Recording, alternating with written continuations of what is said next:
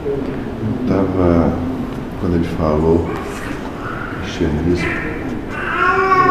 é, eu vim refletindo de lá para cá na seguinte situação. De fato, o Cristo, como já foi dito por muitos outros, nunca pregou o cristianismo. Então, olhando pelo prisma. E continua não pregando ele. E, e olhando pelo prisma que evidencia o que ele pregava, que foi até falado, coincidentemente foi falado na palestra hoje, que ele pregava boa nova, e essa boa nova diz respeito a amar ao próximo, amar a Deus sobre todas as coisas, ao próximo a si mesmo. E é, no resumo geral, eu diria que o que Cristo pregava era a amorosidade. Só que assim, não à toa esse lugar recebeu esse nome. Se bem que até onde eu saiba, o latim, de onde é, a palavra amor deriva, ou é do grego, não vem, não vem, vem Não sei. Sei que talvez não existisse, eu também não tenho conhecimento linguístico disso, no aramaico, hebraico, não tivesse a palavra com a decimência idade. Seria amor é amor. Como já foi dito aqui, que, que você ama ou odeia. Né? Se você não ama, você odeia. É, assim para ser mais sucinto, né?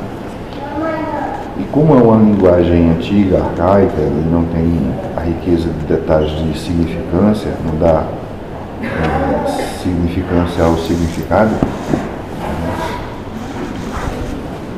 A amorosidade de hoje é o ter, seria o termo mais usual para o que Cristo pregava. Cristo nunca pregou o cristianismo. Né? Também porque ele não se dizer, ó, eu vim pegar aqui o cristianismo, que foi inventado a palavra pelos gregos em Adão. Os gregos nem de Cristo chamavam ele quando do trabalho.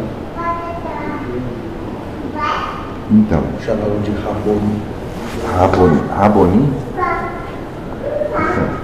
que os gregos é, cunharam essa, esse termo em Jesus, no qual o homem que, digamos assim, intuía a entidade, e na realidade Jesus era um médium, né?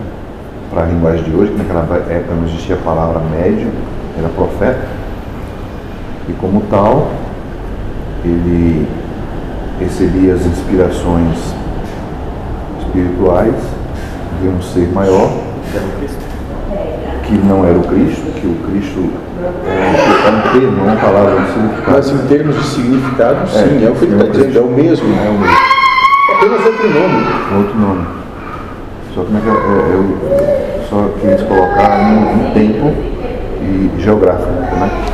na ocasião que o termo cristianismo só veio é, 50 anos depois, nas pregações de Paulo, por ali, 30, 40, 50 anos depois, na pregação de Paulo. E no, nos evangelhos foi cunhado, cuidado essa alcunha em função do chupão, do reclamão.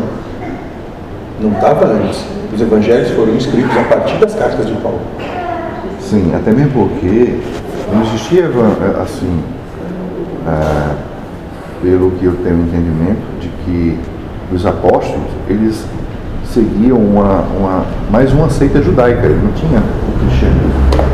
A proposta, a verdade lá, foi justamente desmistificar, inclusive, essa seita mais simples possível, sem qualquer tipo de mistificação, sem qualquer tipo de ritualística. Não entendi. É, tipo assim, extinguir a seita, qual seita? A, a, a de Cristo? Todas as, todas as seitas judaicas que eram proferidas ah, tá. naquele tá. momento. Ele não era o único Entendi. em termos de propostas diferentes em cima da mesma doutrina religiosa. Ele, pelo contrário, era dissonante no sentido de que parem com tudo isso, isso não leva a coisa alguma. Uhum. A coisa é só ser humilde e respeitar. Só isso mais nada. Então não tinha mistificação, não tinha ritualística, não tinha nada disso. Era uma proposta, de certa forma, até social, né? Para o convívio das De pessoas. coexistência harmoniosa, pacífica e feliz. Respeitando uns aos outros. Trazia a questão do cuidado comum, onde um se poderia ajudar o próximo Não. no, no trabalho mais comunitário. né? Era puramente a proposta que temos hoje de trabalhar sobre si. Filosófico. Puramente filosófico. Ninguém pode fazer coisa alguma pelo outro. Isso é só anseio pessoal para de alguma forma tu te coloque acima do outro. Ninguém pode fazer coisa alguma. Tu pode fazer por ti tudo. Porque senão seria dizer que eu sou teu senhor. Depende de mim para alguma coisa. A proposta dele, como hoje também é, é que ninguém dependa de quem quer que seja. Todos são senhores de si. Agora, uma proposta libertadora dessa sempre vai encontrar entre aqueles que querem domínio inimigos.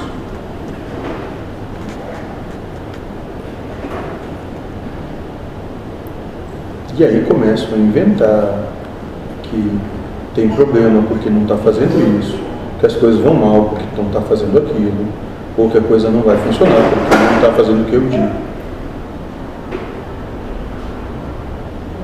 E enquanto não se colocar subserviente à minha vontade, nada vai dar certo.